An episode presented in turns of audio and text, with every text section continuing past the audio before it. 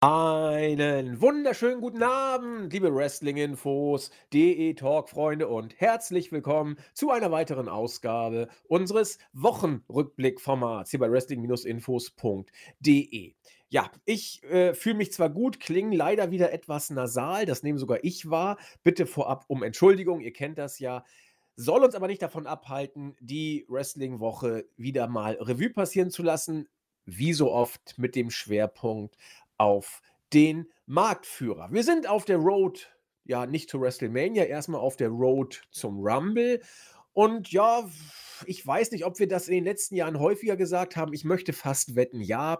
Die dümpelt so mehr oder weniger vor sich hin. Alles im Fahrwasser der großen Storyline um Brock Lesnar und Roman Reigns. Mal mit Paul Heyman, mal ohne. Jetzt im Moment ist Heyman sehr intensiv integriert in die Story. Und bei Raw erzählt man eine andere Geschichte mit Brock Lesnar und Bobby Lashley. Hier dann wieder mit Paul Heyman an der Seite von Roman Reigns als beste Freunde. Also da werden wir drauf eingehen, dass man bei WWE derzeit wohl alles auf die Personalie Lesnar setzt und ähm, ja, die Dispute mit Paul Heyman bei SmackDown erzählt und bei Raw vergisst ob Heyman jetzt mit Reigns wieder so ein bisschen anbändelt und was das alles überhaupt soll. Darüber werden wir heute natürlich sprechen. Das mache ich wieder mit ähm, dem fröhlichen Podcaster aus Wien. Herzlich willkommen, der Christian, unser Chris. Wunderschönen guten Abend. Ja, ich bin sehr fröhlich. Ja, die, äh, die konfuse Winterzeit ähm, ist zwar auf dem Höhepunkt, aber die, die Weihnachtszeit ist äh, langsam äh, vorbeigegangen und da bin ich immer sehr froh, die äh, Geschenkerei ist nicht so meins und deswegen äh, freue ich mich schon langsam, aber sicher auf den Frühling und auf den Sommer, der darauf folgt. Da hast du aber elegant reagiert. Mir fiel kein besseres Adjektiv als fröhlich ein. Und als ich es aussprach, dachte ich, es passt eigentlich so gar nicht, weil du bist zwar ein äh, netter Mensch, aber nicht so, dass man sagen müsste, der fröhliche Chris kommt jetzt dazu. Oder es ist perfekt, perfekt aufgenommen und gleich einen äh, Aufhänger genommen für die Fröhlichkeit, nämlich, dass die Weihnachtszeit vorbei ist. Ich bin beeindruckt und fühle mich schachmatt gesetzt. ja, dann können wir ja fröhlich loslegen. Hm, Chris, ich habe schon gesagt, die Road to Rumble will ich sie jetzt mal nennen, auch wenn es die offiziell nicht gibt, denn die Road to Mania geht ja erst nach dem Rumble offiziell los. Aber irgendwie war bei uns beiden, soweit ich das erinnere, eigentlich immer so ein bisschen die Vorfreude ja, speziell auf den Rumble und er hat auch nicht so oft enttäuscht die letzten Jahre, muss man sagen. Also, wir beide fanden die Rumble-Events in den letzten Jahren eigentlich immer richtig gut. Es gab mal eine Phase, wo es dann auch wirklich schwach war, die Jahre davor. Im Moment, zumindest wenn man die letzten Jahre anguckt, war der Rumble eigentlich immer gut bis richtig gut aus unserer Sicht. Aber die Road bisher, stellen wir uns mal vor, wir nehmen Reigns, Lesnar und Heyman raus. Hi, da wäre aber gar nicht mehr viel übrig, oder? Ja, fast äh, absolut gar nichts. Vielleicht äh, retten ein bisschen die Damen etwas, aber da ist es auch im Moment sehr ähm, durchschnittlich, um das so auszudrücken, werden wir wahrscheinlich eh drauf eingehen. Aber du hast vollkommen recht. Äh, zunächst mal mit dem ähm, Punkt, dass die Royal Rumble Matches für mich persönlich und offenbar auch für dich, vor allem irgendwie so 2019, 2020, äh, und 21 fand ich persönlich ganz in Ordnung gemacht. Also da vor allem mit dem 19er oder wann auch immer das war, 20 mit Edge und äh, Lesners, äh, ja, mit Edges Rückkehr und Lesners Anfang, wo er den Rumble quasi dominiert hat. Müsste 20 ähm, gewesen sein. War, war, war wohl 20 kurz vor Corona, glaube ich, ja. ja. Äh, oder dem Ausbruch. Ähm, und das war für mich eigentlich äh, ein sehr kurzweiliger Rumble, weil, keine Ahnung, bis zur Nummer 16, 17 irgendwie Lesnar sowieso nur im Ring tanzt und alles rauswirft. Ist wohl auch Geschmackssache. Und ich fand auch persönlich, äh, wie man McIntyre da gebuckt hat und die Edge-Rückkehr natürlich sehr äh, ereignisvoll und den kann man sich gut anschauen. Und auch letztes Jahr haben wir, glaube ich, auch kurz in der hm, Jahresrückblick, Live-Podcast, Review, wie auch immer man das nennt, ähm, angesprochen. Ähm, war ganz nett auch gemacht. Vielleicht mm, mit dem falschen Sieger kann man äh, darüber diskutieren, wenn wir uns Edge in jetziger Rolle ansehen. Aber durchaus für ein Thunderdome-Event gut gemacht, ja, weil der Rumble, glaube ich, zählt wie ähm, kein anderer wohl sehr auf die Fans und ähm, hat man gut gelöst, finde ich. Und jetzt haben wir dieses Jahr das Feld, muss ich sagen, ist halt die letzten Jahre auch so eher durchschnittlich, um ehrlich zu sein. Also Johnny Knoxville hat mich jetzt persönlich nicht vom Hocker. Da kommen wir noch drauf zu sprechen, ja. ja. Aber ich denke mal, dass wir vorsichtig optimistisch sein dürfen für einen ganz kurzweiligen Rumble. Und ich bin persönlich auch gespannt, wie man das Ganze löst. Ähm, der Draft macht immer weniger Sinn, wenn wir uns jetzt Rollins auch vorstellen, dann gehen wir auch noch drauf ein.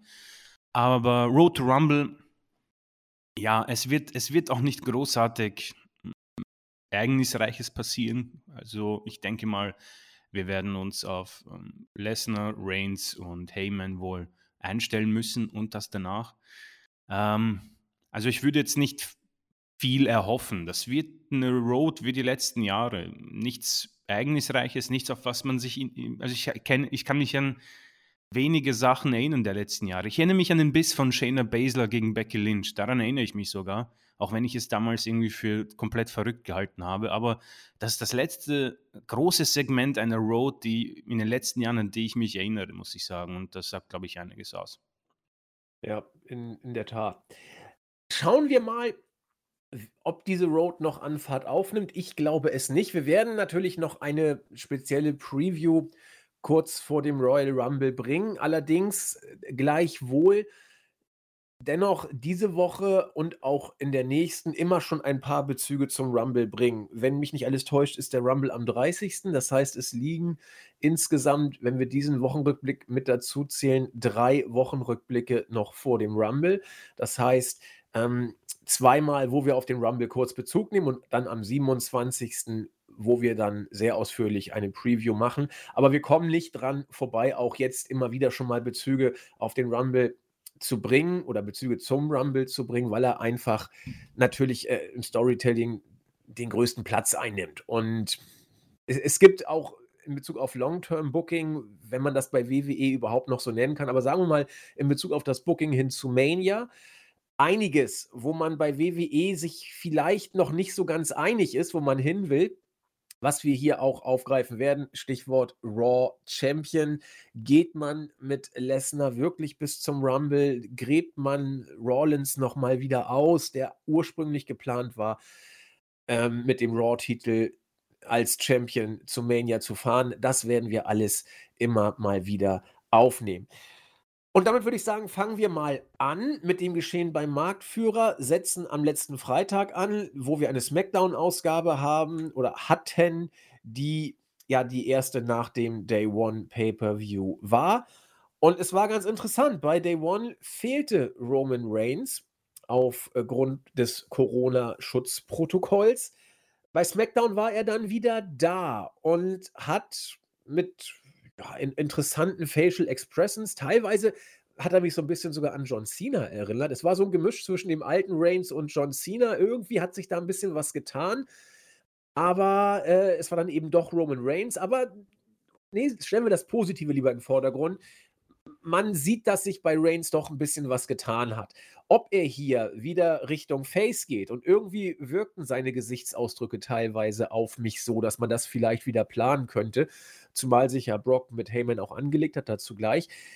Wie dem auch sei, Reigns war wieder da in einer äh, Rolle, sagen wir mal das Skript jetzt wie gesagt weg und ich habe nur in sein Gesicht geguckt, die einen potenziellen Face-Turn zumindest andeutet hat eben erzählt, dass er jetzt wieder da ist und viele vermisst hat, aber zwei Leute will er sowieso nie wiedersehen, nämlich Brock Lesnar, Jubel und Paul Heyman, Jubel. Kaum hatte er das ausgesprochen, kam natürlich die Musik von Lesnar und er trat an den Ring.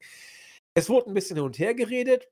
Paul Heyman war wie immer der Wortführer und irgendwann sagte Paul Heyman dann zu Roman Reigns, ja, äh, ich habe das doch nicht gemacht, äh, mich dir angeschlossen, weil ich äh, dachte, dass äh, du Brock Lesnar unbedingt schlagen kannst oder weil du sonst der Tolle bist, sondern weil ich, weil ich dich geliebt habe und du mein Tribal Chief warst. Daraufhin hat Brock Lesnar, wie man ihn so kennt, einfach nur Heyman angeguckt gesagt, was hast du da gerade gesagt? Paul, du, du halt mal schön deinen Mund. Daraufhin hat Reigns gesagt, du beruhig dich mal. Und dann sagte, Ray, sagte äh, Lesnar, oder was?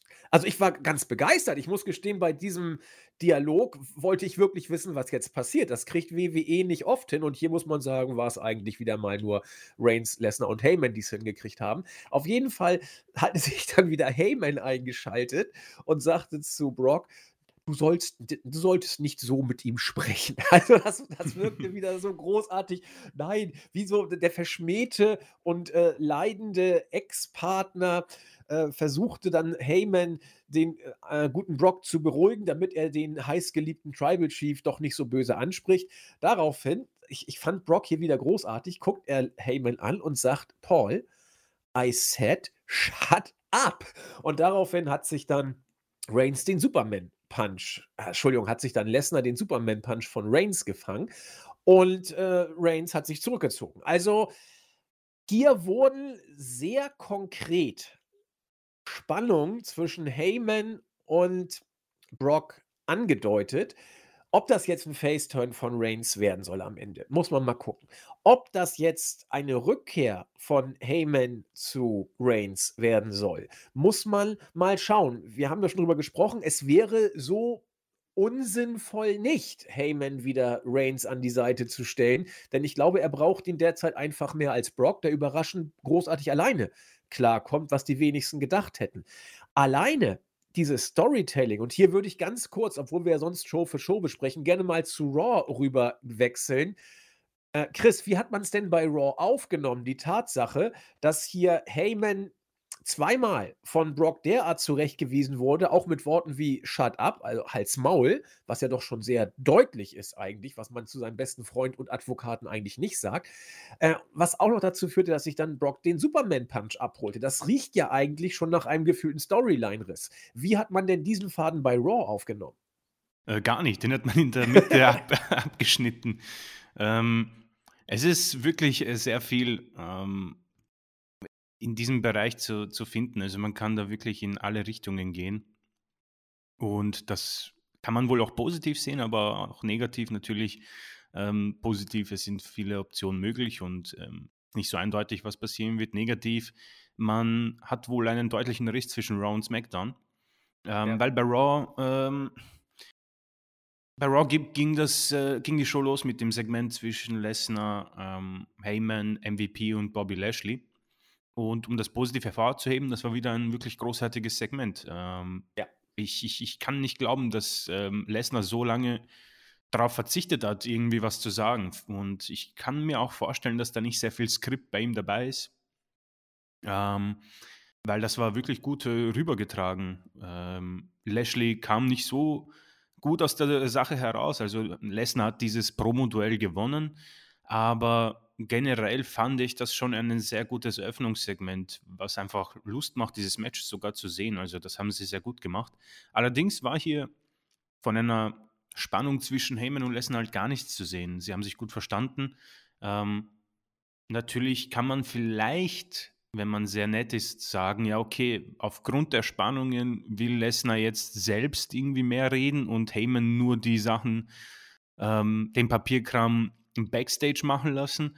Aber ich persönlich sehe das eher anders. Und ich, ich denke, man ist im Moment in, einem, in einer komplizierten Verfassung, aus der man nicht mehr herauskommt. Man hat irgendwie einen Knoten, das ist wie bei den Kopfhörern irgendwie. Äh, egal wie man sie in die Tasche nimmt, äh, rauskommen sie mit einem Knoten oder einem doppelten Knoten. Schöner Vergleich. Ja. und da kommt WWE im Moment nicht raus. Ähm, man schickt Superstars hin und her und ich denke, das erinnert mich auch ein bisschen an Becky Lynch in der Fehde gegen Charlotte Flair bei der Survivor Series.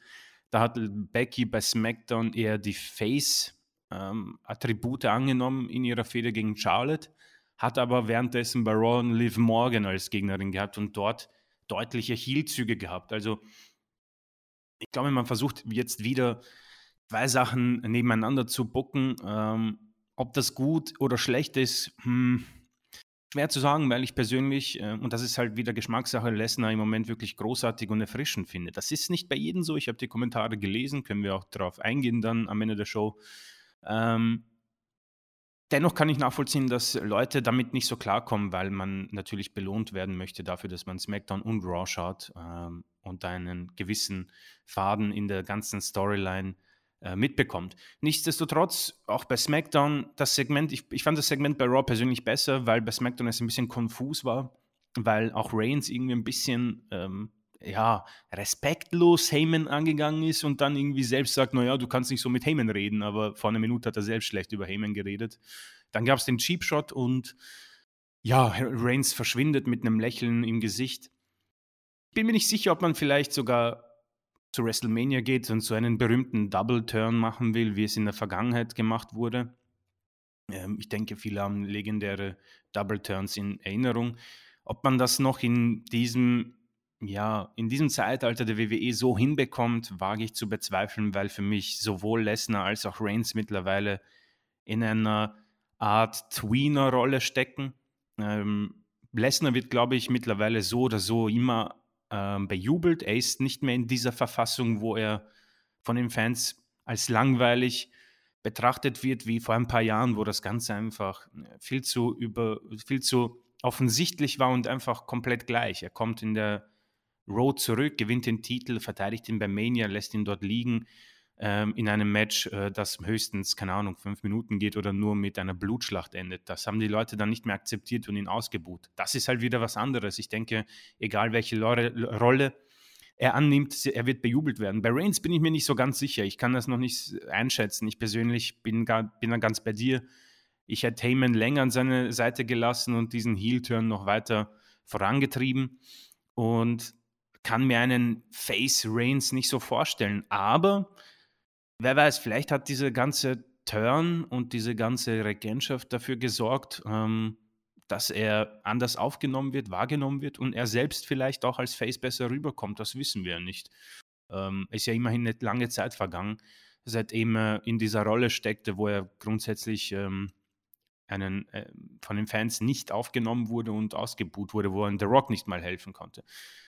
Bleibt also ja. abzuwarten. Äh, schwer zu sagen, wie, wo das weitergeht, aber grundsätzlich ähm, unterscheiden sich hier die Segmente schon deutlich. Und wohin sie damit wollen, weiß ich nicht, aber ich kann mir gut vorstellen, dass man einfach überfordert ist im Moment und Raw für sich nimmt und SmackDown auch für sich, bis man dann in der Road ist zwischen, keine Ahnung, Chamber und Mania. Ja, also so wirkt es fast. Also ich kann mir nicht vorstellen, dass man so, ich will nicht sagen inkompetent oder doof, das, das ist ein Wort, das hier nicht passt, aber dass man, sagen wir so, so naiv ist, entweder zu glauben, dass die Fans entweder Raw oder SmackDown gucken und man dann zwei verschiedene Geschichten erzählen kann, oder einfach äh, die Fans für so blöd hält, dass sie es einfach nicht merken. Ich weiß nicht, ob das bei WWE irgendwie ein Faktor ist. Aber was Tatsache ist, dass man bei SmackDown einen relativ wichtigen Storyline-Aspekt gesetzt hat und ihn bei Raw schlicht nicht aufgenommen hat. Und das ist äh, jedenfalls mal kein konsequentes Storytelling. Es ist auch, da wird auch kein großer Payoff oder eine große Erklärung kommen, warum jetzt oder was passierte zwischen Raw und SmackDown. Gar nicht. Man wird die Geschichte so weitererzählen, wobei man gar nicht genau weiß, was man überhaupt für eine Geschichte erzählt. Und das ist auf der einen Seite ziemlich grotesk und blöd, muss man sagen, wenn man das so macht. Auf der anderen Seite kann man sich freuen, weil man nie genau weiß, was in der nächsten Ausgabe jetzt wieder passieren wird. Und so kann sich jeder sein Lager äh, suchen, in dem er steht. Was man eben eben machen sollte, WWE hier für ein äh, tiefgründiges Storytelling zu feiern, das uns am Ende irgendwann den großen Payoff gibt. Bei WWE gibt es seit Jahren keine großen Payoffs. Und äh, wir wollten es hier einfach nur mal kurz ansprechen. Ihr habt es ja eh auch alle gesehen. Die Frage ist nur, warum macht WWE das, dass sie bei SmackDown was anteast und bei Raw nicht übernimmt? Wir wissen es nicht, können deswegen auch nur darauf hinweisen und nehmen es mit einem fragenden Gesicht zur Kenntnis. Was bleibt, sind zwei äh, richtig gute Anfangssegmente. Wie gesagt, SmackDown richtig gut. Raw sogar noch einen Tick besser aus der Sicht von Chris und mir. Äh, richtig brillant wäre es, wenn es auch noch eine Storyline-Verbindung gegeben hätte und eine Erklärung. Das äh, blieb man uns schuldig. Aber was richtig gut an dieser Geschichte ist, ich habe gerade eben den Kopfhörerknoten äh, in die Überschrift des Podcasts gebracht. Äh, wie, wie habe ich es denn jetzt genannt? Ich habe es genannt, äh, der Podcast heißt jetzt hm, Dümpelnde Road to Rumble mit Storyline-Knoten oder doch spannendes Sports-Entertainment? So habe ich äh, die Frage aufgeworfen. Wenn das mal kein Clickbait ist, weiß ich auch nicht. Ja, wunderschön. Also ich habe hab alles versucht, ja, okay. Daran scheitert es nicht. Also, was WWE kann, können wir schon lange. Ja, dann ging die Show weiter und hat so das eine oder andere Fragezeichen wieder hinterlassen, auch in Bezug auf die Qualität. Es ist jetzt schon längere Zeit so, auch bei Raw und ja, auch bei SmackDown, eher bei SmackDown sogar, denn bei Raw ist Brock Lesnar ja nun nicht so häufig gewesen in den letzten Monaten und Wochen. Mittlerweile sieht man ihn da auch wieder öfter, man wird ihn da auch künftig öfter sehen. By the way, äh, da muss sich aber Brock eine goldene Nase verdienen, ja. Also entweder er wird wieder pro Auftritt bezahlt, dann kann er jetzt richtig abkassieren, oder er hat einen neuen Vertrag, äh, der ihn verpflichtet, zu einem Festgehalt da und dort aufzutreten. Wir wissen es nicht. Zumindest ist Brock gefühlt so oft zu sehen wie in den letzten fünf Jahren zusammen nicht mehr. Ja, seit 2002 fast. Ja, das ist ja unglaublich. Also für uns, also wir finden es toll. Also Chris und ich sind ja bekennende Brock-Fans, insbesondere seit dem Gimmickwechsel. Aber wie Chris ja schon sagte, einige waren nicht so begeistert. Wir werden auf die Kommentare eingehen. Aber zumindest für Chris und mich sind diese Eröffnungssegments bei SmackDown und Raw eigentlich immer äh, sehenswert bis richtig gut. Und dann kommt immer irgendwie so ein Bruch rein, der häufig auch nicht wieder gekittet werden kann im Lauf der Show. Hier hat man es wieder gemacht. WWE äh, kann das einfach, die eigenen Worker mal ein bisschen blöd aussehen zu lassen, zugunsten irgendwelcher A, B, C oder in diesem Fall Y-Promis äh, wie Johnny Knoxville. Wenn man hier was Positives hervorheben möchte, und das möchte ich jetzt einfach gerne mal, ist es Sami Zayns Mai-Qualität und seine, seine Fähigkeit, auch einen Johnny Knoxville äh, gut aussehen zu lassen, was by the way echt schwer ist. Also das war irgendwie nicht so doll, wie er sich da präsentiert hätte, gute Johnny Knoxville vor der Kamera, leicht hölzern, möchte gern cool. Ich meine, der Typ ist jetzt mittlerweile auch über 50 und die Jackass Heydays sind lange, lange vorbei. Auf jeden Fall inszenierte sich natürlich der gute Sami Zayn wieder als Lockerroom-Leader, als Elder Statesman. Diese Bezeichnung passt, finde ich, irgendwie auch auf Brock im Moment. Der Typ kann machen, was er will. Er wird sowieso nicht mehr ausgebuht werden, weil er auf einem Legendenstatus ist. Äh, so Elder Statesman gleich, da ist er mhm. über jeden Zweifel erhaben. Äh, Zane nimmt ihn storyline-mäßig für sich in Anspruch, verliert souverän gegen Rick Books in sechseinhalb Minuten und dann kommt dieser blöde Johnny Knoxville. Es gab auch äh, leichte positive Resonanz und die klang so, dass sie nicht eingespielt war, weil dafür war sie zu leise, deswegen war sie wohl echt. Und äh, leicht hölzern hebt er den guten Sami Zayn übers oberste Seil. Zayn hat alles gegeben, das halbwegs authentisch aussehen zu lassen. Daraufhin haben sich einige im Publikum gefreut. Und das schien den offiziellen Storyline-mäßig Anlass genug zu sein, sofort per Kopfhörer durchzugeben, dass damit jetzt Johnny Knoxville es geschafft hat, sich für den Royal Rumble zu qualifizieren. Ja, das also, jetzt wissen wir es, äh, Johnny Knoxville wird beim Royal Rumble sein. Wir haben oft drüber gesprochen. Celebrity-Auftritte sind so eine Sache. Also, ähm, Mensch, ich habe den Namen schon wieder vergessen. Bad Bunny. Bad Bunny war ja überragend, was der da im Ring mit The Miz und Damian Priest äh, abgeliefert hat. Äh, ja, und äh, John, John Morrison. Äh, ah ja, der war ja da Gott, noch. hab ihn selig, hätte ich fast gesagt. Ja. der ist ja auch schon lange, lange wieder WWE-Geschichte. Ähm, das war großartig, ja. Der hat hart trainiert, der wollte es wissen. Keine Ahnung. Ähm, ich fand es auch gut, dass, dass Sammy Zayn gesagt hat, du, also das, wir sind hier schon professionelle Wrestler und äh, kannst es einfach nicht. Es ist hier was anderes, als mit äh, 100 Kilometer gegen eine Wand zu fahren. Das ist hier ein anderer Schnack. Und Johnny Knoxville, erfrischend ehrlich, ja, ich, ich brauche das nicht, ich kann das nicht, ich musste Leute übers oberste Seil werfen, das wird schon irgendwie reichen. Ja, äh, natürlich. Aber wir haben es oft gesagt, Chris, ich weiß nicht, ob wir die Kuh oder die, die, die Sau wieder durchs Dorf treiben müssen. Äh, tut es dem Produkt gut, Johnny Knoxville da jetzt einzusetzen? Klar, es ist Promotion, klar, es ist Marketing. Äh, ja, was sagst du dazu? Sami Zayn macht alles gut. Äh, brauchen wir Johnny Knoxville im Rumble? nein, nein, nein. ähm, du hast schon recht, wir haben das oft genug beredet, deswegen versuche ich mich auch kurz zu halten. Ähm, Sami Zayn ist großartig und mein Herz blutet immer wieder in seiner Darstellung, aber das, das ist halt auch meine Schuld, dass ich glaube, dass sich da was ändern wird. Keine Ahnung.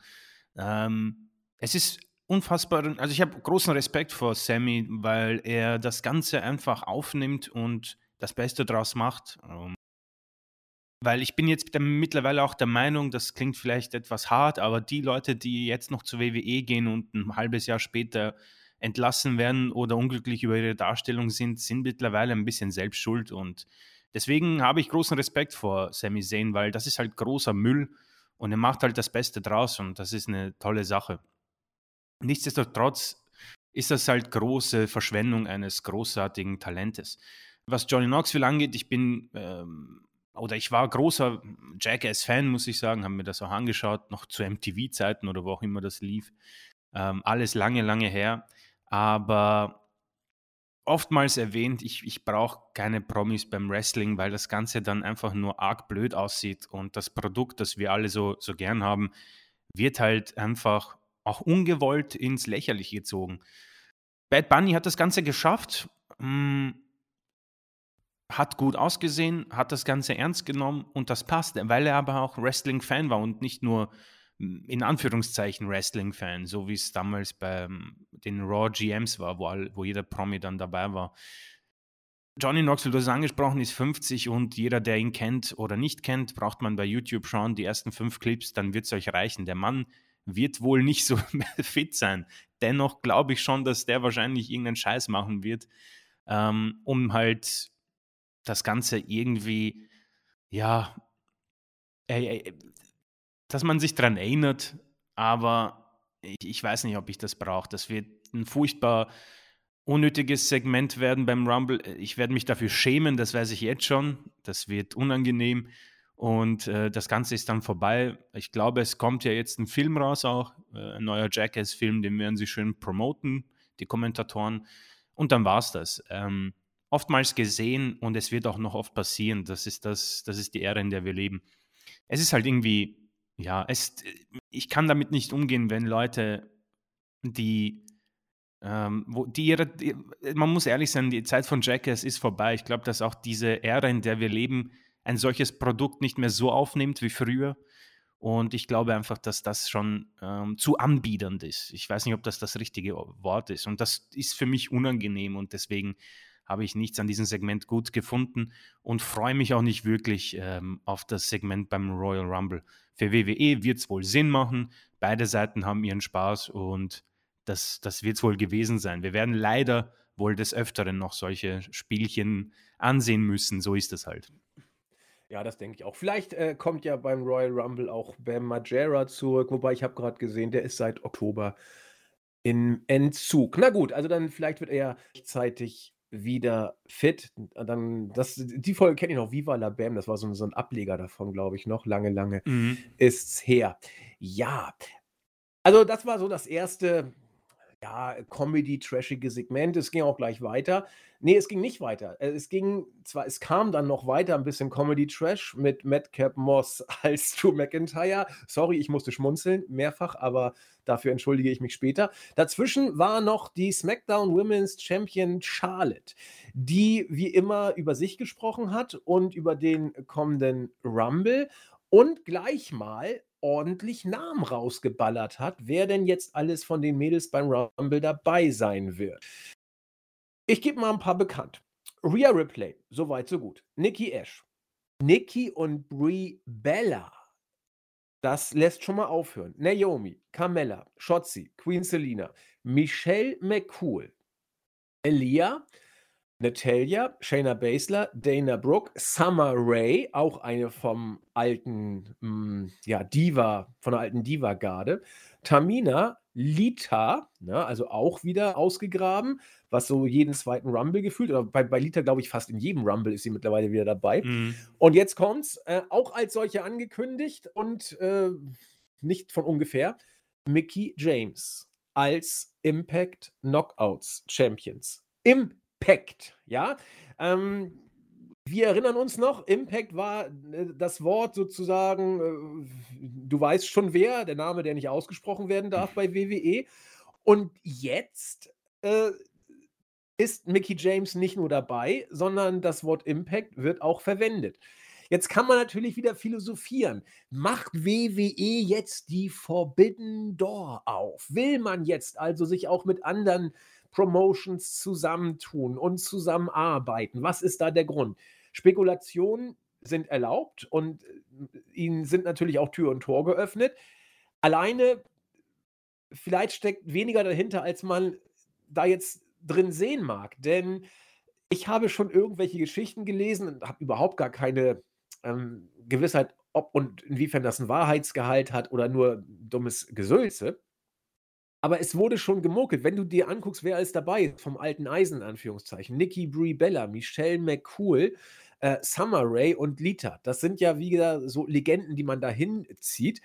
Und jetzt äh, Mickey James. Es wird wirklich gemunkelt, dass man Probleme hat, den Rumble mit halbwegs bekannten Namen bei den Mädels voll zu kriegen.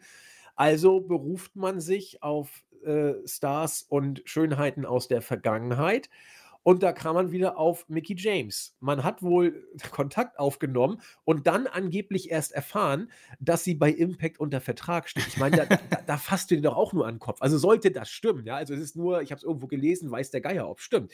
Aber wenn das so ist, dann sagt das viel über WWE aus. Und vor allen Dingen auch geil, dass man dann gesagt hat, okay, wir wollen sie aber trotzdem haben. Und Impact soll auch nur Gerüchte darauf bestanden haben, okay, wenn ihr Mickey James wirklich da ankündigt, dann hätte ich aber gerne, dass ihr sie als Impact Knockout Champion ankündigt. Also Impact hat WWE fast schon die Bedingungen diktiert. Also so wird es nicht gewesen sein, aber so, so, klingt es vielleicht auf, nach, auf Außenstehende.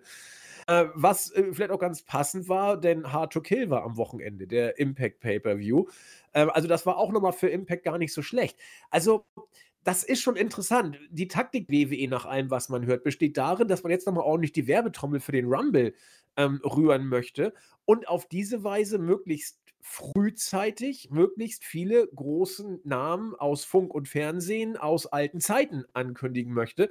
Und bei Nikki und Brie Bella, Michelle McCool, bei Lita und wohl auch bei Mickey James erhofft einen gewissen Werbeeffekt, dass man sogar mit Impact arbeitet. Ob man da jetzt sagen kann, Impact und AEW, die Zusammenarbeit ist jetzt vorbei, jetzt greift WWE den Faden auf oder so, äh, weiß ich nicht. Man munkelt zwar, dass auch bei den Jungs ein Forbidden Door Worker kommt. Man weiß nicht, wer es ist, auch nicht aus welcher Promotion er kommt, aber es könnte auf Impact hindeuten. Äh, ich ich glaube, man macht das tatsächlich einfach nur, weil man für den Rumble ein paar Namen haben möchte und ins Gespräch kommen will. Ich sehe da keine gleichwertige Zusammenarbeit, aber äh, eine Fußnote ist es durchaus wert, dass bei WWE ein Impact Knockout Champion Mickey James als solche angekündigt wurde. Und äh, bin mal gespannt. Was glaubst du denn? Haben wir jetzt die große Zusammenarbeit zwischen WWE und Impact? Ich persönlich glaube nicht. Ähm, es ist aber dennoch echt irre, in, in, ich erinnere mich an Zeiten, wo wirklich TNA ein absolut verbotenes Wort war bei WWE. Also das, das war ja, wer das erwähnt hat, in irgendeiner Art und Weise wurde er sofort rausgeworfen. Und ähm, jetzt sind wir so weit, dass das sogar ähm, der, der Titel selbst besprochen wird und erwähnt wird. Ich finde es persönlich eine ganz coole Sache. Also in einer perfekten Welt sollte das ja im Wrestling vielleicht ohne Probleme möglich äh, möglichbar, vermöglichbar. Also möglich sein, dass alle Promotions mithelfen und, keine Ahnung, coole Storylines auf die Beine stellen. Ich weiß, das ist mit WWE wohl ähm, unmöglich und wird auch so nicht passieren, aber ähm, cool finde ich die Sache schon. Es ist dennoch interessant, dass Mickey James irgendwie da mitgemacht hat, aufgrund dieses Trashbag-Incidents, ähm, wo man ihr, ihre Sachen mit einem, in einem Müllbeutel hinterhergeworfen hat. Ähm, das sagt viel, ne? Finde ich tatsächlich auch. Sie kommen ja. irgendwie alle wieder, ja. Sie kommen am Ende alle wieder. Es ist ähm, absurd, aber gut. Die andere Sache sind, ist natürlich alles spekulativ, ähm, aber ich, ich kann mir nicht vorstellen, dass WWE über ihren Schatten springt und diesen Schritt geht. Ähm, es ist für mich auch ein bisschen kindisch so von WWE, das Ganze so negativ aufzunehmen. Wirklich jede jeder Gegner muss in den Boden gestampft werden und äh, man hat Angst, dass man irgendwie, weiß nicht, den Status verliert. Also ich denke, beim Wrestling sind wir da auch schon weit drüber. WW hat einen eigenen Namen und hat wahrscheinlich auch ein eigenes Gebiet. Ich glaube, dass sie sowieso in ihrem eigenen Genre sich befinden, haben wir auch schon angesprochen so. Aber gut, die, die Paranoia von Vince wird da wahrscheinlich eine große Rolle spielen, aber offenbar ist er auch in seinen alten Jahren gewilligt, ein paar Sachen ähm, zu akzeptieren. Ich meine, Chris Jericho war ja als AEW-Superstar ja schon beim Stone Cold Steve Austin Podcast und ich glaube, dass dieser auch im WWE-Network abzurufen ist. Ähm, und nichtsdestotrotz kann ich mir aber auch vorstellen, und das ist das, was ich am ersten glaube, ist, dass Namen fehlen einfach für diesen Rumble. Bei den Damen, ob man es glauben mag oder nicht, ähm, hatte man meiner Meinung nach hm, lange Zeit mehr als genug, aber die hat man ja alle rausgeworfen, beziehungsweise mit Tony Storm hat sich ja eine von sich aus äh, verabschiedet.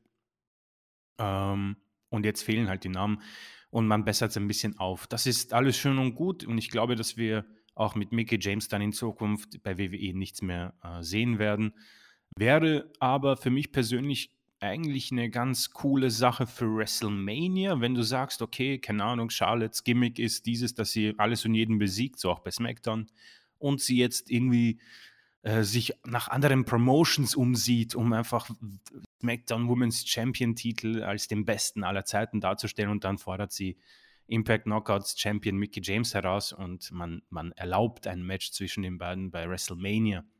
Wer da gewinnt und wie man das mit Impact äh, vereinbart, da weiß ich nicht. Ist halt eine große Spekulation. Ich hätte nichts dagegen. Da ist ein gutes Match drin, aber mehr ist dann, glaube ich, nicht äh, dahinter. Da ist WWE einfach zu stur und lässt sich da eine ganz coole Möglichkeit entgehen. Ich persönlich habe da absolut gar nichts dagegen. Ich hätte auch nichts dagegen, wenn sie mit AEW zusammenarbeiten, aber ähm, das sind, glaube ich, äh, Sätze, die von der Twitter-Welt äh, gleich in den Spott äh, gerissen werden und man nicht hören will.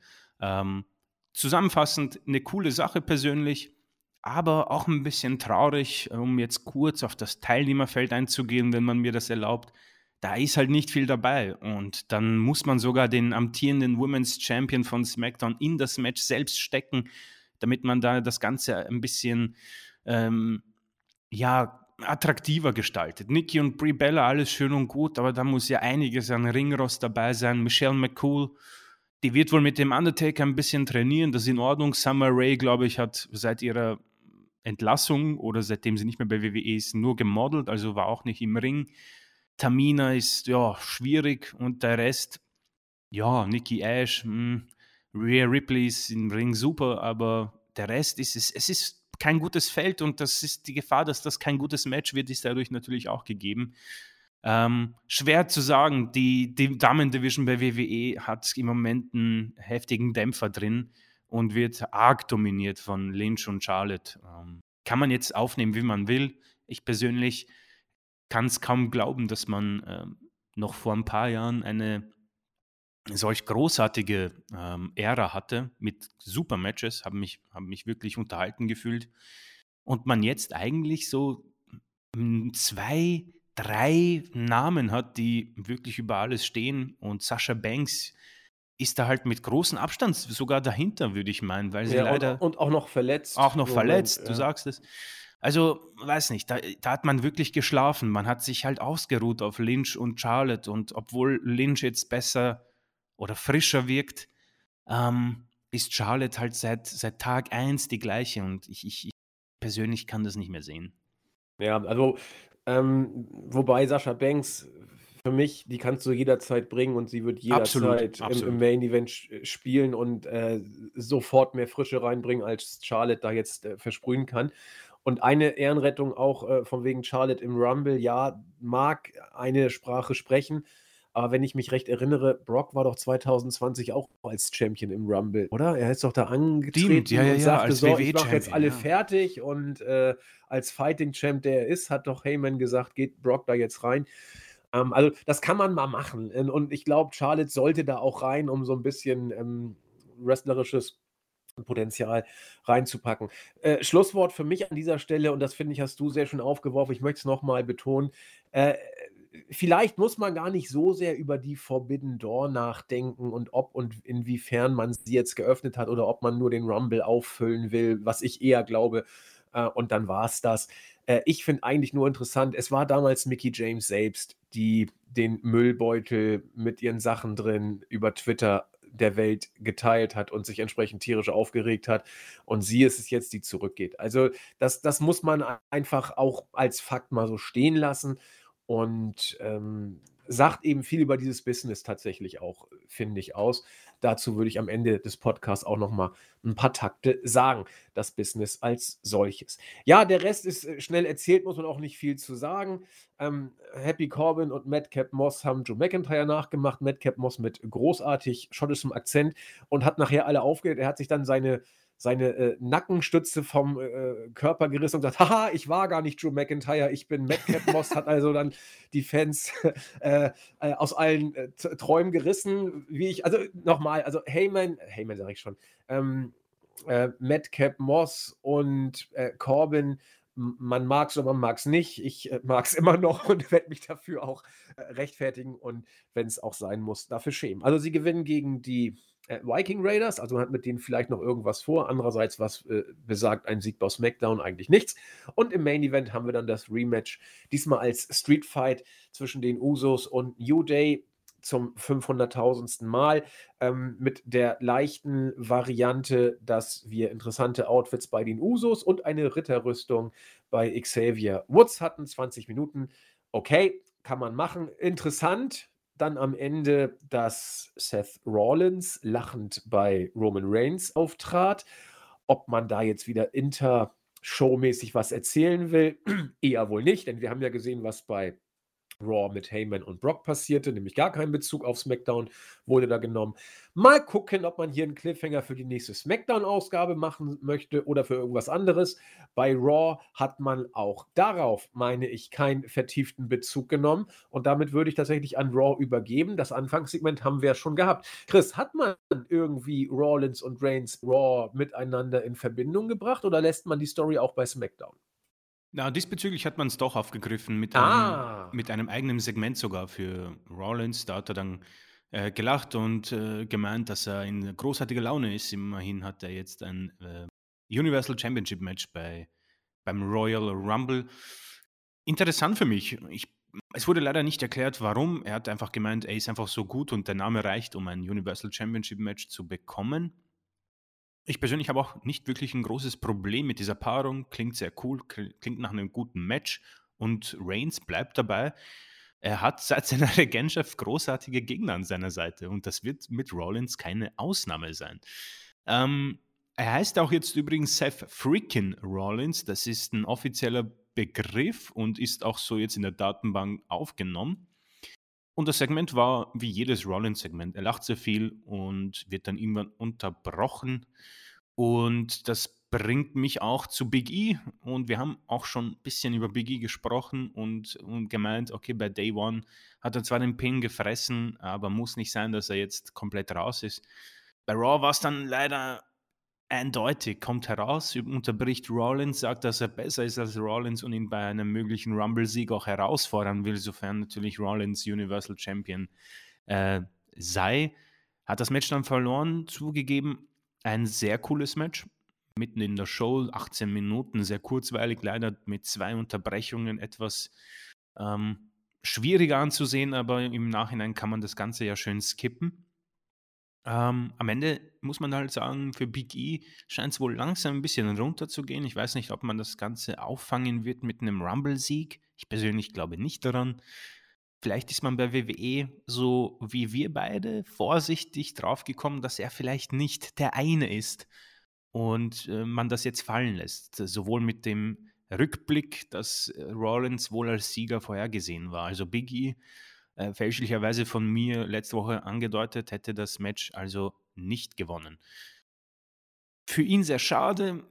Persönlich kann ich damit leben. Ich habe schon Gefallen dran gefunden, weil es etwas Neues war, ein neuer Weg und man hat es halt probiert.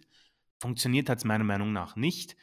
Ähm, Wobei, bin gespannt. Man, man, kann natürlich, also was man gehört hat, äh, ist ja, dass man WrestleMania mit der Paarung Big E gegen Rollins bringen wollte. Das waren Mhm. angeblich die die Ideen. Du kannst das immer noch bringen. Also, wenn wenn Rollins jetzt gegen Reigns den Titel gewinnt, was Gott bewahre nicht passieren darf, wenn du äh, die Story um Reigns also, du kannst ihn nicht kurz vor dem, äh, Mania-Event kannst du nicht, äh, Reigns den Titel, äh, an an an Rollins abgeben lassen. Aber nur mal gedacht, doch. Rollins gewinnt den Titel. gegen Reigns. Dann könnte Reigns sich mit Lesnar wieder beschäftigen, weil Lesnar wird gegen Lashley gewinnen beim äh, Rumble. Und dann könntest du, wenn du Big E den Rumble gewinnen lässt, ihn gegen Seth Rollins stellen. Kannst du natürlich bringen. Nur dann hast du mal ganz elegant Reigns und äh, Brock zu Raw getradet, ohne dass du einen Trade gemacht hast, weil äh, Reigns ist Universal Champion und das ist der Champion von SmackDown. Und du hättest übrigens äh, Rollins damit auch elegant zu SmackDown getradet, ohne dass du es gemacht hast, weil Rollins ja mit dem Titelgewinn dann automatisch äh, Universal Champion dann bei SmackDown wohl wäre. Oder du musst die, die Titel wieder switchen. Also egal wie du es machst. Ähm, ich blicke überhaupt gerade nicht durch, Wie, wie die Taktik hier überhaupt sein soll von, von WWE weil hier ist ja offensichtlich jeder im Main Event bei jeder Show so unterwegs, wie es ihm gerade passt.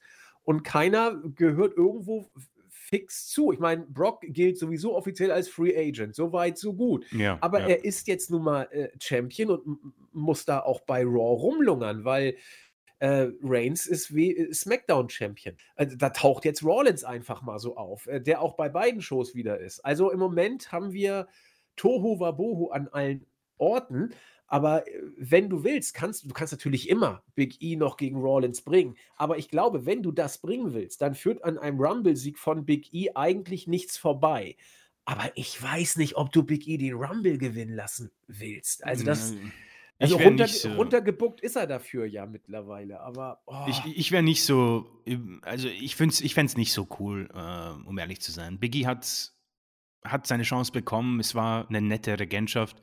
Aber es, es, ist nicht mehr drin. Nicht, äh, vielleicht kann er mehr und durfte nicht mehr, das kann ich auch nicht sagen. Ich, ich, es ist für mich ein schwieriger äh, Superstar, um ihn einzuschätzen.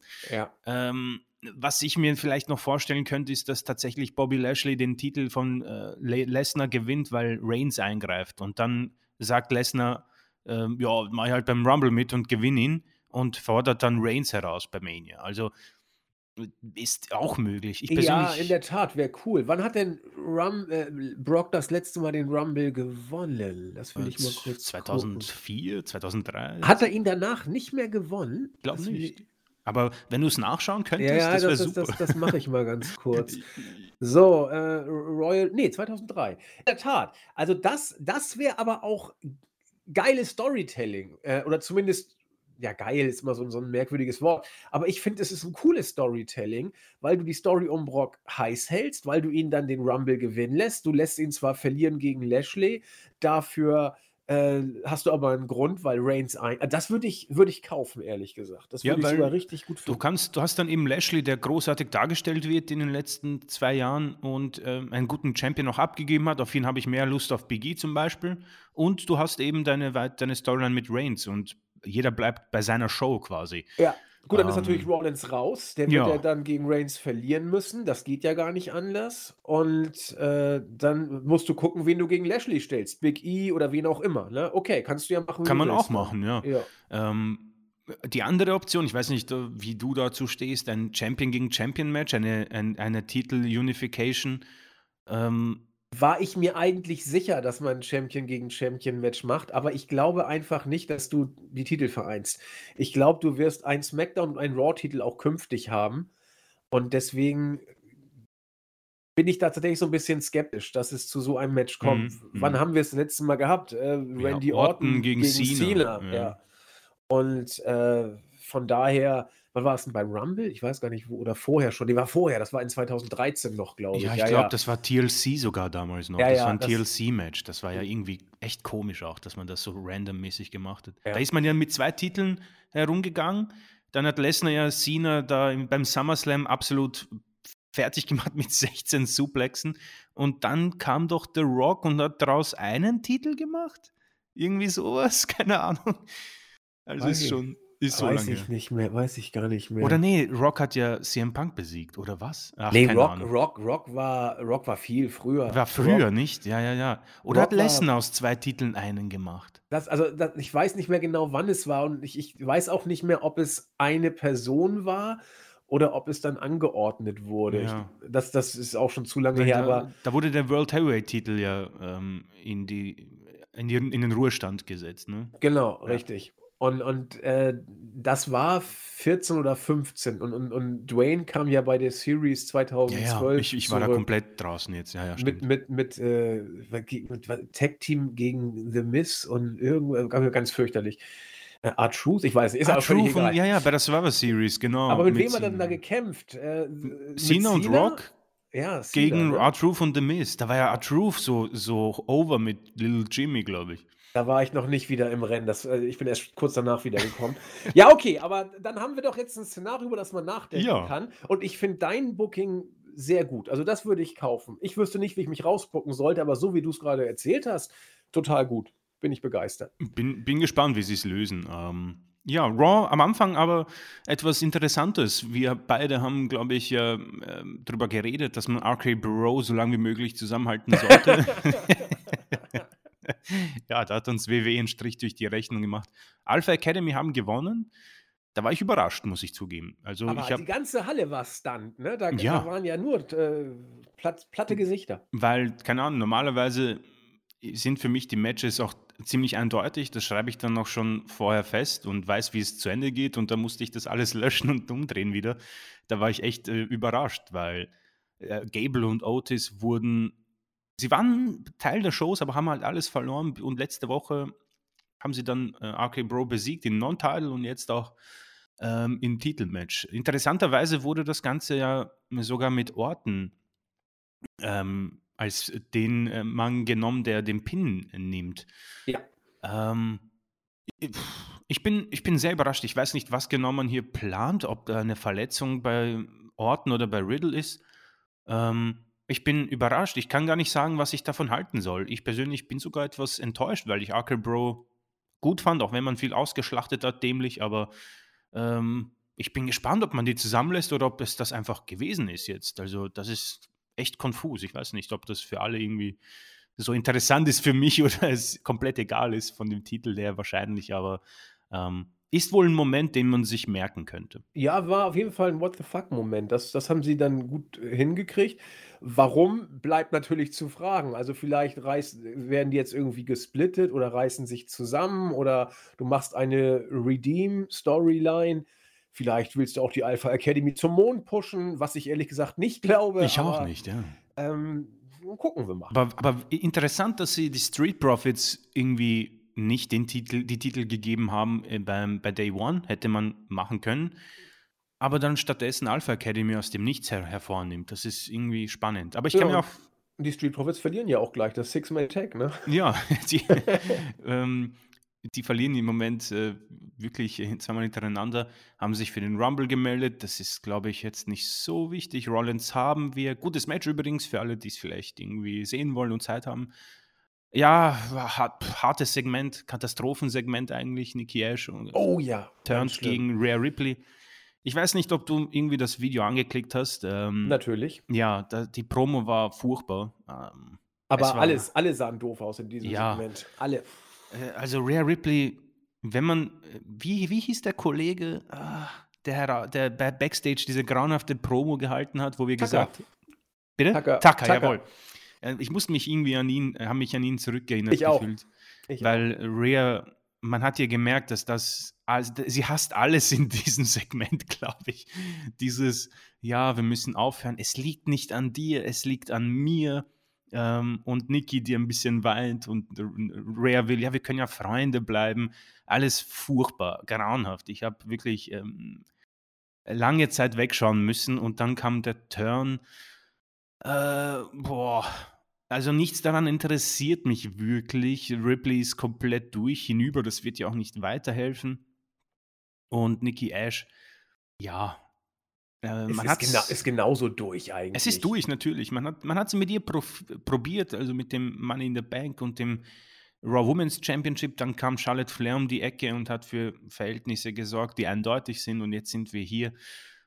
Wow, es ist absolut grauenhaft und das sind so Momente, wo ich dann wieder merke, was, was für großartige Arbeit ähm, auf der anderen Seite funktioniert, äh, sprich AEW New Japan. Es ist keine Ahnung. Ich, ich, ich, ich finde es sehr schade, weil Rare Ripley für mich immer noch etwas Großartiges hat. Sie ist immer noch so jung, aber wie rettest du das? Gar nicht mehr.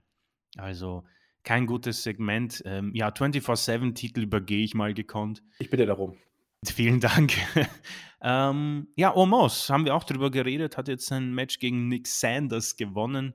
Ähm, ich habe einen coolen Kommentar gelesen, ich weiß nicht wo und wer, daher muss ich mich entschuldigen. Da hat jemand geschrieben, ähm, der Typ hat einfach einen AJ Styles letzte Woche gesquashed und muss jetzt zurück zu den Jobbern. Macht auch wenig Sinn, aber ähm, okay. Nächste Woche wird er gegen Reggie antreten. Ähm, haben wir schon. Erste Garde, ja. Ja, ähm, Omos muss man abwarten. Es, es, es, es ist schwierig. Ähm, und warum, warum, gucken sich äh, Reggie und Dana Brooke das Match Backstage an? Backstage an? Soll jetzt Omos um die 24-7 Championship äh, aufgebaut werden? Oder? Also ähm, hochgradiger Mist. Äh, Reggie ist gegen Omos geland, ge gelaufen, als sie von den ähm, R-Truth und Akira Tozawa davongelaufen sind. Und ei, ei, ei. Omos hat gesagt, schau dir das Match an. Ähm, nächste Woche wird es 15 Mal schlimmer, wenn ich dich fertig mache. Und dann hat sich Reggie mal angesehen, was so auf ihn wartet. okay. Leider wurde es nicht wirklich besser. Also ich muss sagen, ich habe die Raw-Show etwas positiver in Erinnerung, aber wenn wir das jetzt so durchgehen, muss ich sagen, war das ja ein, ein, ein, ein genügend, weil Lesnar und Lashley das Ganze etwas retten und ein cooles Match am, in der Mitte der Show. Ähm, ich habe es genauso erwartet. Äh, Cutting Edge und ähm, Miss-TV-Segmente bis zum Speiben, bis zum Übergeben. Ähm, so war es auch dieses Mal. Die Glamazon bei Phoenix kam heraus und die Storyline ist jene, dass Maurice wohl keine Lust hat auf dieses Match. Ähm, ja, ich weiß nicht. Es ist große Verschwendung. Ich möchte die ZuhörerInnen auch nicht irgendwie großartig nerven mit den Sachen, die wir Woche für Woche wiederholen. Ich habe absolut gar keine Lust auf diese Paarung. Ich finde es absolut grauenhaft, was man mit Edge macht. Es ist ja. Sehe ich ganz genauso. Also, wenn in diesem Segment hier irgendjemand gut aussah, dann war es wieder The Miss. Also, Auf, der, ja, stimmt Mike, eigentlich. Er, er, er, er hat sich, äh, was der Mann einfach richtig gut kann, kann sich selbst so schön lächerlich machen. Und äh, dieses Segment, ja, komm, Maurice, erzähl ihr, wie du sie fertig machst. Erzähl, dann geht sie weg und, und er dreht sich um. Und äh, natürlich, dieser, dieser billige Lacheffekt, er war, er war programmiert, er musste ja kommen. Ja, ja. Aber The Miss hat ihn so gut aufgebaut. Und dann siehst du, wie Edge und äh, die Glamazon im Ring sich totlachen und die beiden sehen aus, dass man sie bemitleiden muss. Es ist, sie, sie wollen facig cool rüberkommen, es klappt nicht. Der Einzige, der hier nicht total scheiße aussah, war The Miz, der wieder in seiner peinlichen Heel-Rolle mal wieder das Beste draus mhm. macht und Edge, äh, Edge, ja genau, und, und Edge und äh, äh, seine Frau so blöd aussehen lässt. Also Edge muss, also äh, äh, ich weiß gar nicht, ob, ob er es versucht oder ob er es nicht versucht, aber wenn er es versucht, geht er gnadenlos unter. Das ist ganz traurig, gebe ich dir recht. Ja, also wunderbar zusammengefasst wieder von dir. Äh, auch dieses Grid-Couple gegen It-Couple, also wirklich, oh mein Gott. Ist, da möchte ich wirklich meinen mein, mein Computer nehmen und ihn aus dem Fenster werfen. So furchtbar ist es. Ähm, aber du hast es auf jeden Fall richtig erwähnt. Äh, Miss das kann er wirklich gut. Da war dieser, dieser Moment, welcher Mann schickt denn seine Frau vor, um einen Angriff abzuwehren und die Fans ja äh, sagen, jo, jo, jo, und er nimmt das halt so großartig auf. Also das kann er, aber wie gesagt, ähm, da das, das wird halt nicht sein, worauf ich mich freue. Und Edge, man, seine ganze Karriere wird so in den Schatten gestellt durch so einen Mist. AJ ähm, gegen Austin Fury, die Storyline mit Grayson Waller wurde aufgenommen ich denke mal, hier können wir schön Werbung machen für unsere Kollegen. Da kommt ja eine Live-Review dann bald. Sie werden sich darüber unterhalten. Ich glaube, Styles hat gewonnen. Ähm, und er bekommt jetzt wieder ein bisschen Singles-Zeit für sich. Finde ich gut, dass er auch ein bisschen bei NXT rumläuft. Vielleicht ist es so eine Art Daniel Bryan Abschiedstour, um mal einfach alles durchzugehen wieder. Ähm, besser als mit Omos im Tag Team allemal. Wird auch beim Royal Rumble Match dabei sein. Und wenn man sich vorstellte, dass es nicht schlimmer geht, dann kommt ähm, die Reise zurück von Alexa Bliss. ja, ähm, ich habe das sogar vergessen, dass das angekündigt war und habe mich auf den Main Event gefreut und dann sprechen die Kommentatoren von Alexa Bliss. Da war ich schon sehr müde, muss ich sagen. Habe das auch brav zusammengefasst. ähm, auf jeden Fall, Alexa, er tut so, als würde sie normal sein und äh, der Psychiater zeigte das Video von ihrer Puppe, die zerfetzt wurde und dann ging es richtig rund. Sie hat den Laden äh, kleinen Holz verwandelt. Ja. Echt und, weak. Also da habe ich, hab ich mir mehr ja. erwartet vom Comeback, weil sie auch viel mehr kann. Das war, das war echt mau. Man hat, ja, ja, eigentlich sehr schade, weil man da hätte, man hätte hier viel mehr draus machen können. Ähm, vielleicht eine komplette Gimmick-Veränderung wieder, weg von diesem ganzen äh, Müll sehr, sehr schade. Ähm, Alexa Bliss kann deutlich mehr und dann kam, kam der Main Event, der war dann wieder besser. Doudrop hat gewonnen, nachdem man, nachdem Becky Bianca äh, etwas betrogen hat im Match. Äh, Liv Morgan scheint damit wohl raus zu sein. Doudrop bekommt ihr Titelmatch, bin ich etwas überrascht. Bin War Doudrop irgendwann mal beim Pay-Per-View überhaupt auf der Card? Da habe ich gerade drüber nachgedacht. Hm, sie war ähm, beim SummerSlam als doch, Valet ja. von Eva Marie. Ja. ja, aber nicht als eigene Kämpfer. Also ich meine, nicht als eigene Kämpferin. Im, Im, Match hat sie mal ein eigenes Match gehabt. Das weiß ich tatsächlich aus dem Stegreif jetzt gar nicht. Aber interessant, dass sie jetzt ein Rumble-Match äh, sozusagen kriegt. Ja, aus hat, nichts, hat mich ja. sehr überrascht. Ja. Aber wir, wir beide haben das, oder du hast es mal angesprochen, man kann das ja, das ist so austauschbar mittlerweile. Du hast es, glaube ich, mal erwähnt, es kann jetzt morgen, keine Ahnung, irgendjemand hervorkommen und bekommt ein Titelmatch und genau das ist es. Die Schablone hier wirkt perfekt. Ja, äh, das kann ein gutes Match werden, weil äh, Doudrop aka Piper Niven, äh, die, das ist eine gute Wrestlerin. Ich glaube einfach, dass sie durch dieses Gimmick ähm, selbst nicht so viel Selbstvertrauen hat und das Ganze etwas in Vergessenheit geraten ist. Aber dieses Match war wirklich gut. Gemeinsam mit dem Match Rollins gegen Big E und einem Segment am Anfang ist das der, die, die große Rettung für Raw, muss ich sagen, äh, weil äh, der, der Rest war nicht so gut, muss ich sagen. Äh, schwer zu sagen, ob das eine, für eine 3 reicht. Eigentlich nicht. Das ist eine 4 leider, die Show, weil ähm, ein gutes Match und äh, ein sehr gutes Match und ein gutes Match retten nicht den Schrott davor. Ähm, und dann ging die Show auf Air und wir sind, wir dümpeln ein bisschen dahin mit einer großen Überraschung, Raw Tag Team Championship und einem noch besseren Brock Lesnar. Ähm, aber wie gesagt, da werden wir, glaube ich, in den Kommentaren jetzt drauf eingehen. Da sind wir wohl vielleicht sogar nicht, also wir sind in Unterzahl, was die Brock-Fans angeht.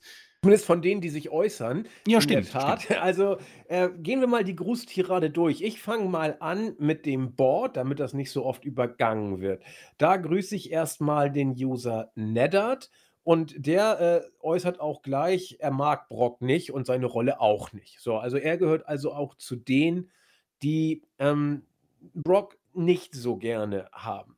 Wieder Grüße raus an Dubborn, der sich auch im Board recht ausführlich geäußert hat, obwohl er sagte, dass er dieses Mal nicht so viel Zeit hatte, aber hat dann doch relativ viel geschrieben, unter anderem, äh, dass er auch nicht so richtig begeistert von äh, äh, Brock ist. Er kann unsere Argumentation zwar nachvollziehen, ähm, aber er ist nicht begeistert, dass man äh, bestimmten Superstars alles hinterherwirft, die seit 20 Jahren das Business dominieren. Fair enough, kann man natürlich so vertreten. Und da haben wir schon den zweiten Vertreter, der unseren Hype-Train nicht ähm, nachvollziehen kann. DJSS, auch immer sehr, sehr ausführlich in seinen Kommentaren, könnt ihr äh, nachlesen bei uns und äh, hat von allen beiden am meisten geschrieben und haut in die Kehre, äh, in die gleiche Kerbe wie die anderen. Brock und der Titel. Was bringt ihm der Titel? Brauchen wir nicht. Also er zeigt sich auch vorsichtig optimistisch. Grüße gehen, äh, pessimistisch, pardon. Grüße gehen raus auch an Sayomi, der seit längerer Zeit mal wieder geschrieben hat. Ähm, totale Begeisterung habe ich da äh, rauslesen können. Besser habe ich ihm zurückgegeben, denn er sagt, er hat endlich wieder zum Podcast zurückgefunden. Es sei noch immer sein liebstes Format, obwohl wir primär über WWE berichten, was er ja überhaupt nicht mehr verfolgt. Also er ist ja wirklich äh, im japanischen Wrestling und AEW sehr intensiv. Ähm, findet ähm, uns deswegen gut, weil man unsere Begeisterung dafür raushört, wenn wir was gut finden und kritisieren, wenn was nicht gut ist. Also wir sind nicht nur am Lobhudeleien veranstalten oder nur am alles wegbashen. Er meint, das klingt relativ authentisch. Vielen Dank. Über Brock hat er demnach auch nicht viel zu sagen, weil er die Show ja auch nicht guckt. Das waren also die Grüße an das Board. Jetzt würde ich an Chris mal wegen YouTube übergeben.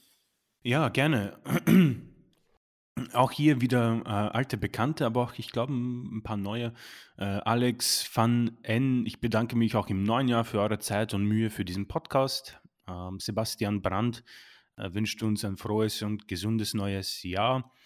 Bei WW hat er keine Ahnung, wer den Rumble gewinnen soll. So einen richtigen Star sieht er nicht. Ähm, so geht Lashley, genauso. Ja, das ist vollkommen richtig. Ähm, er denkt, dass Lesnar äh, Lashley schlägt und dann den Royal Rumble gewinnt, um bei WM Doppel-Champion zu werden.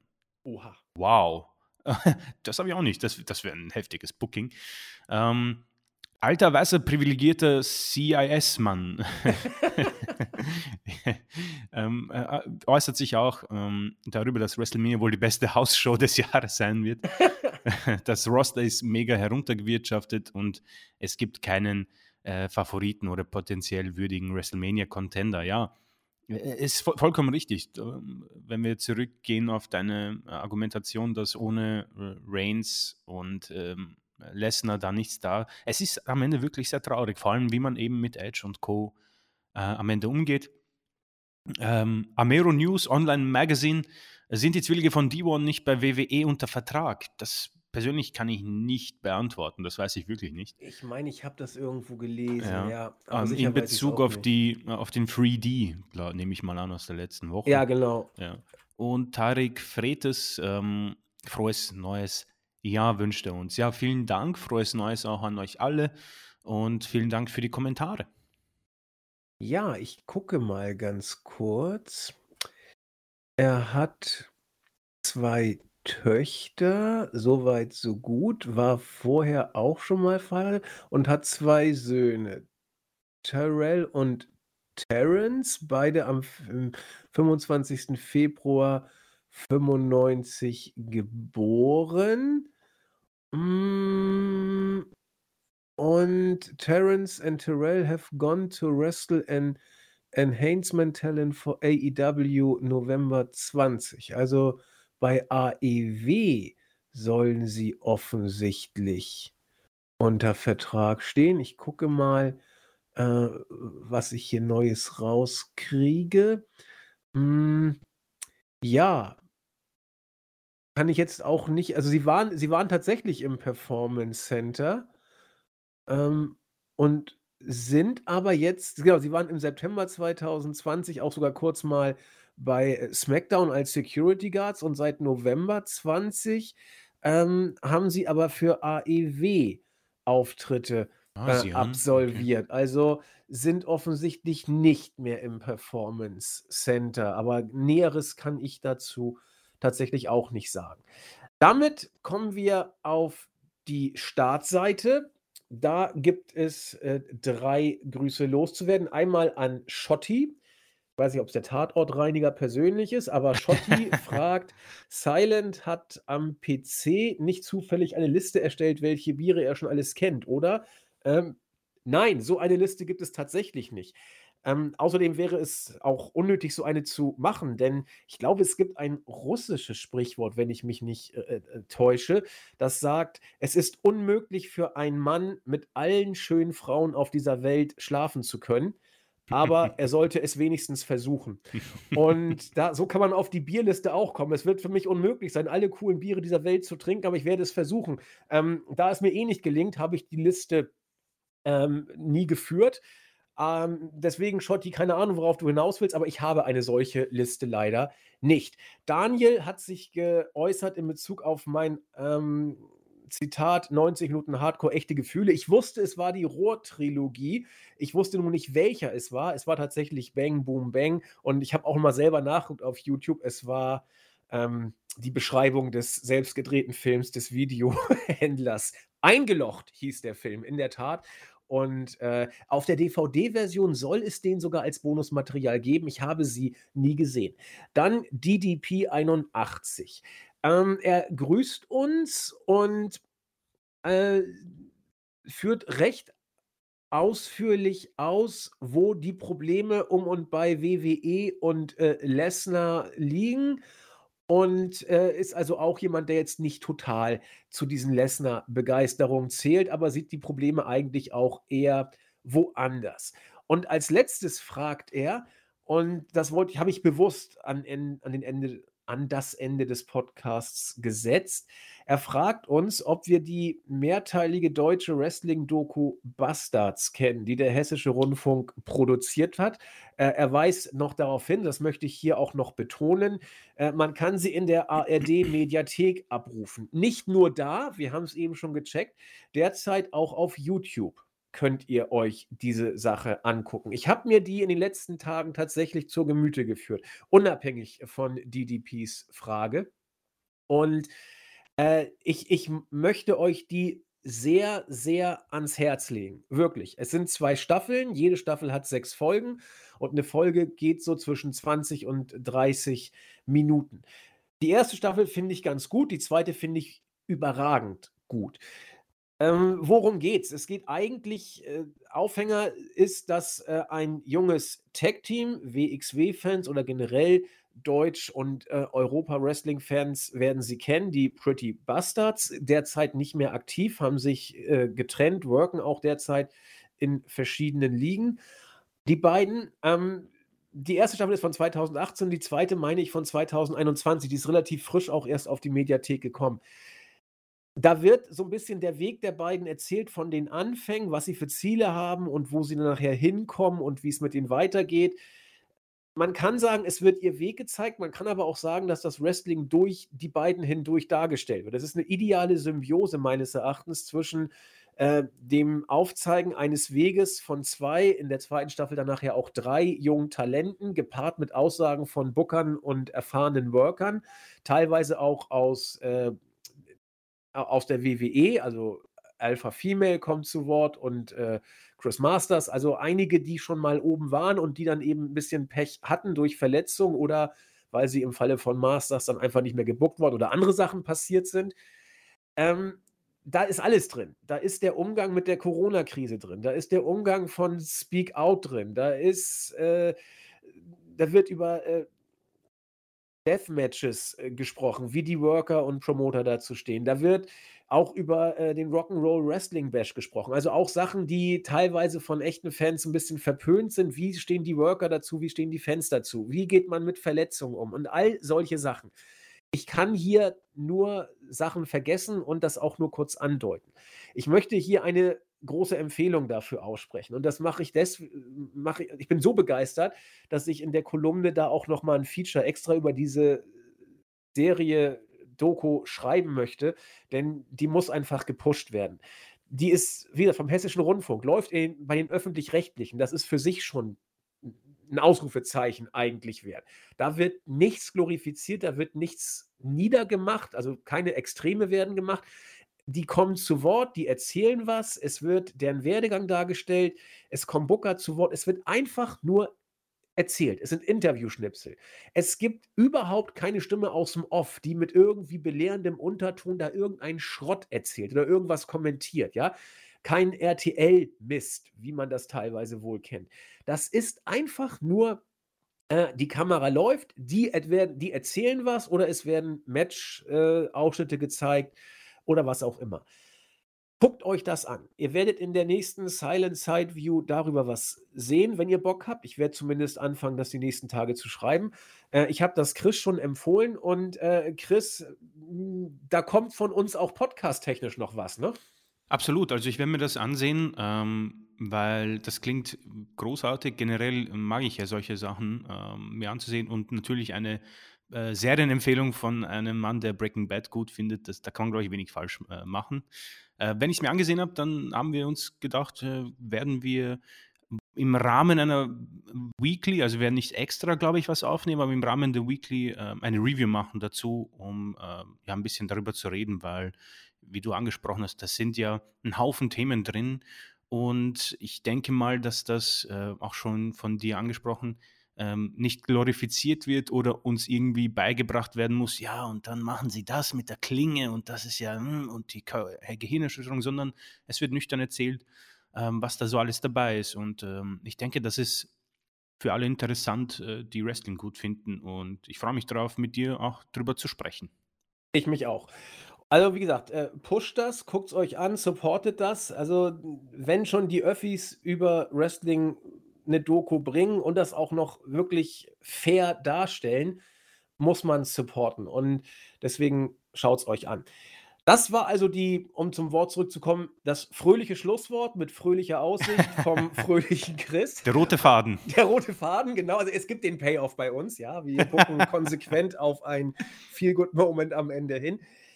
Ja, wir sagen das Übliche. Bleibt gesund. Also es wird ja gemunkelt, wenn die Prognosen zutreffen, ist so bis März, April halb Europa mit dem Virus infiziert. Warten wir ab, was passiert. Ähm, bleibt alle gesund. Hoffen wir, dass die Indies noch möglichst lange vor Fans auftreten dürfen. Auch die Corona-Pandemie und wie kleinere Ligen in Deutschland und Europa damit umgehen, ist bei der äh, Doku Bastards ein Thema und wird großartig, wie ich finde, äh, dargestellt. Hoffen wir das Beste. Bleibt gesund. Wir hören uns nächste Woche wieder. Haltet die Augen offen nach der Silent Side View über diese Doku und am besten schaut sie euch sowieso selber an. In diesem Sinne, bis zum nächsten Mal. Tschüss. Ciao.